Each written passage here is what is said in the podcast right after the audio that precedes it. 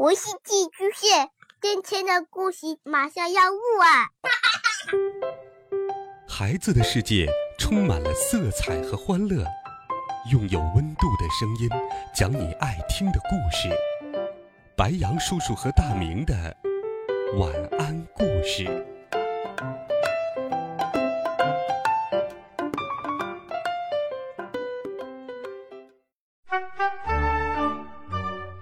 小朋友们、同学们，大家好，欢迎收听白羊叔叔讲故事。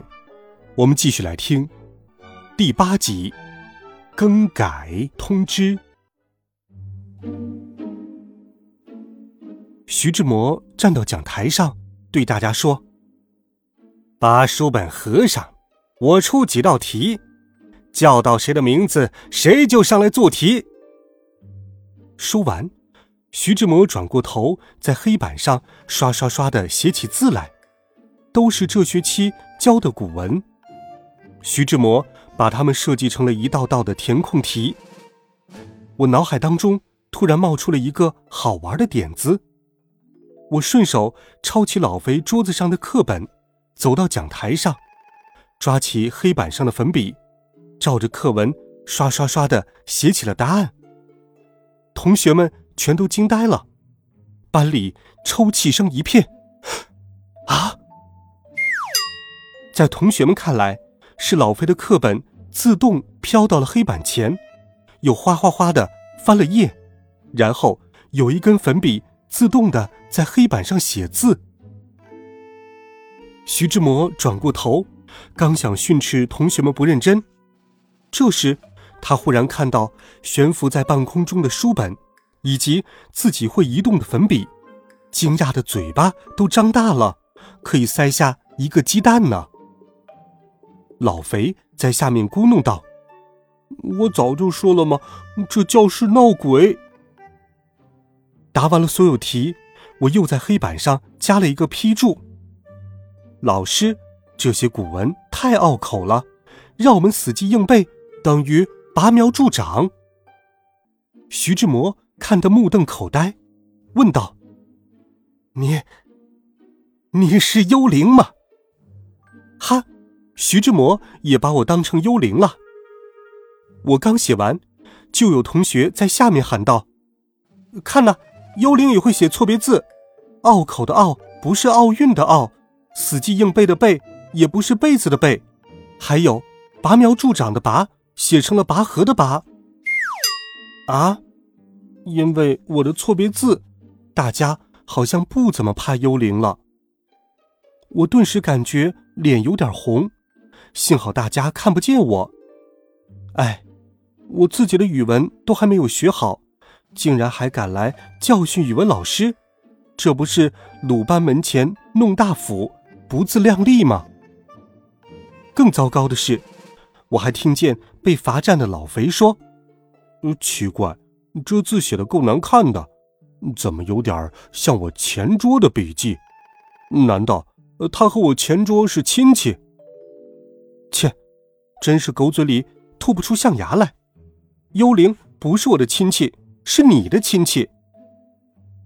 因为怕露馅儿，我连忙拿起黑板擦，将黑板上的字擦得一干二净，逃之夭夭了。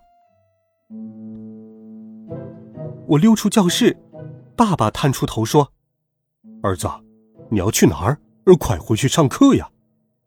我把爸爸按回我那看不见的衣服口袋里，说道：“别再探头了，不然有人看到凭空冒出一个小脑袋，又要尖叫了。”话还没有说完，突然有个人从拐弯处走了出来，跟我撞到了一起。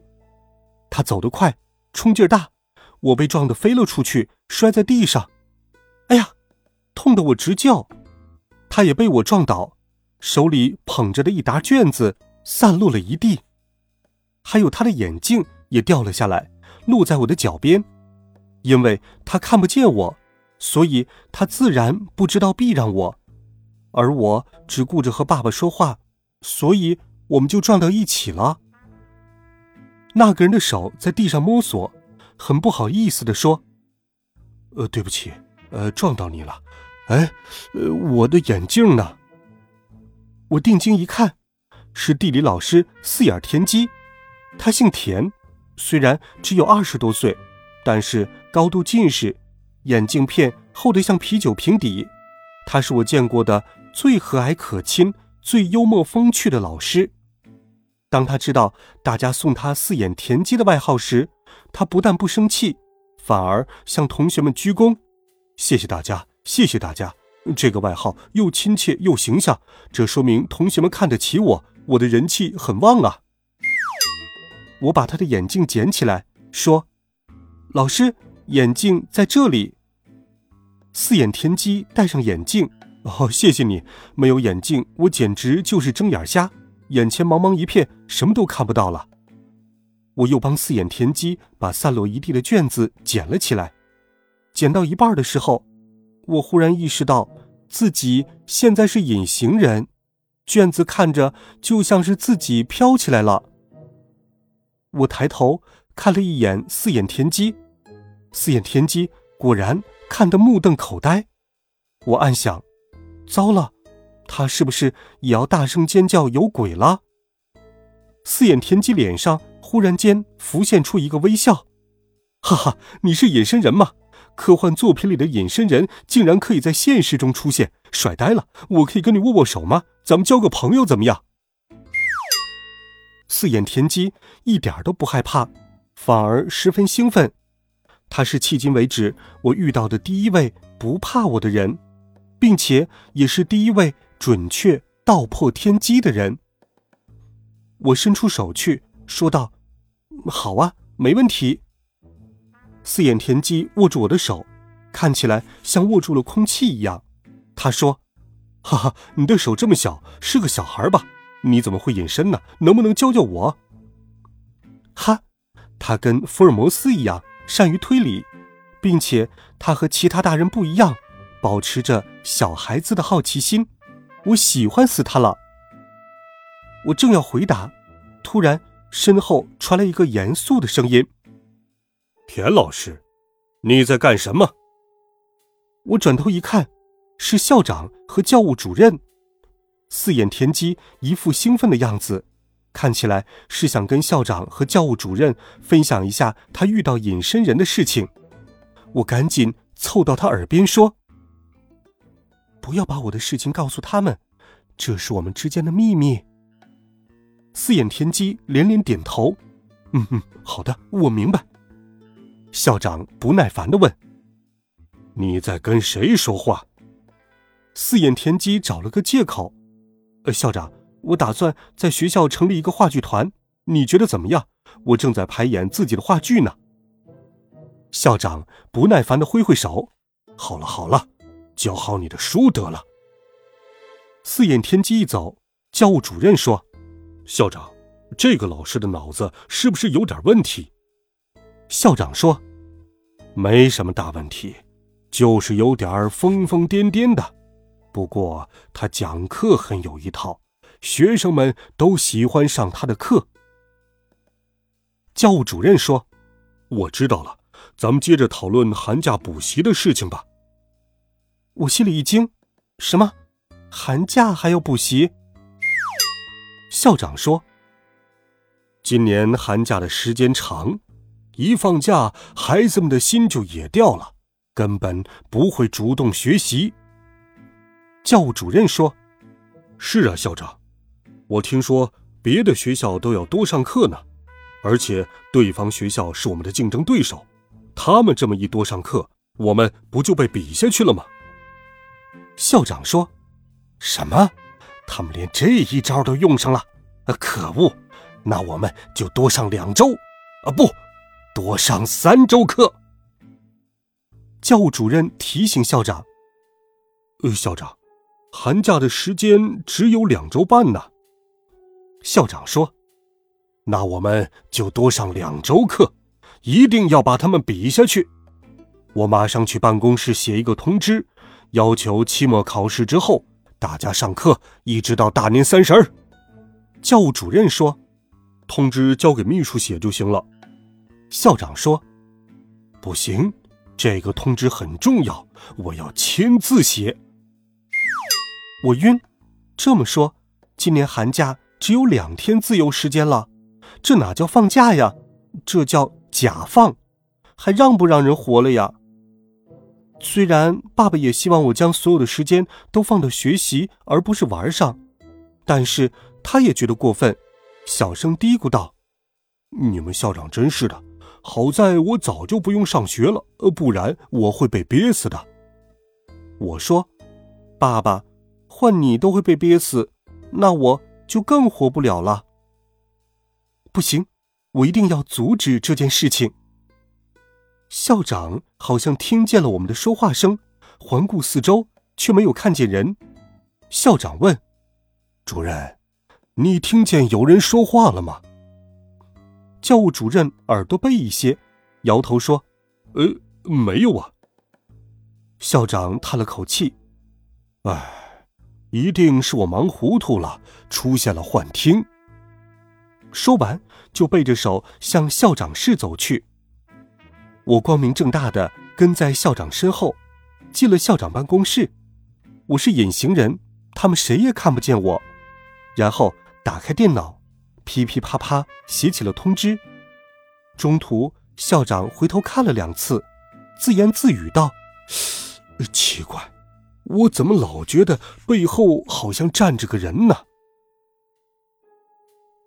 校长写完后，满意的检查了一遍，然后。关掉了 Word 文档，取名为“最新通知”。他自言自语道：“嗯，这份通知发下去，我相信明年我们学校的成绩肯定能更上一层楼。呵呵呵呵，明年我就能评上优秀校长了。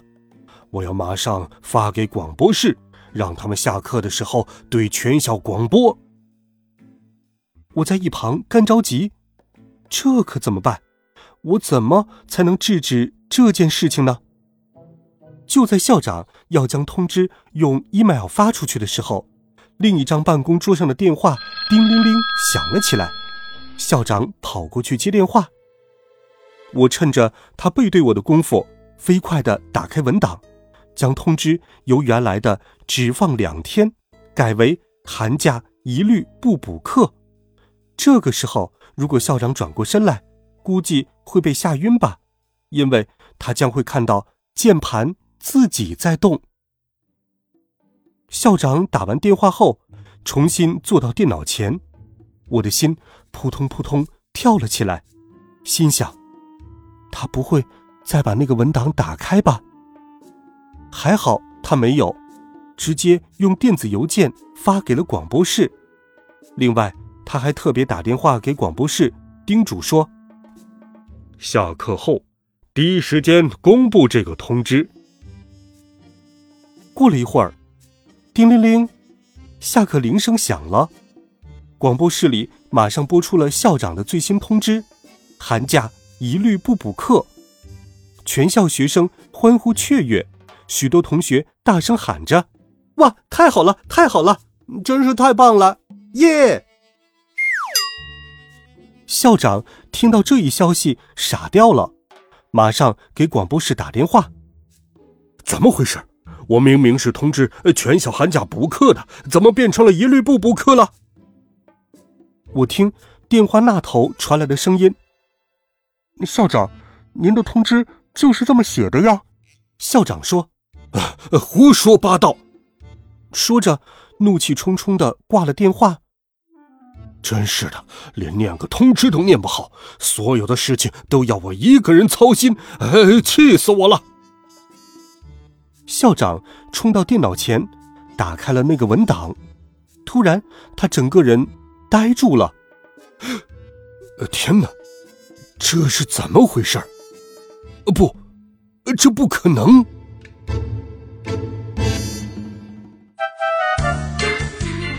好了，孩子们。这一集好听的故事，白羊叔叔就给你讲到这里。温暖讲述，为爱发声。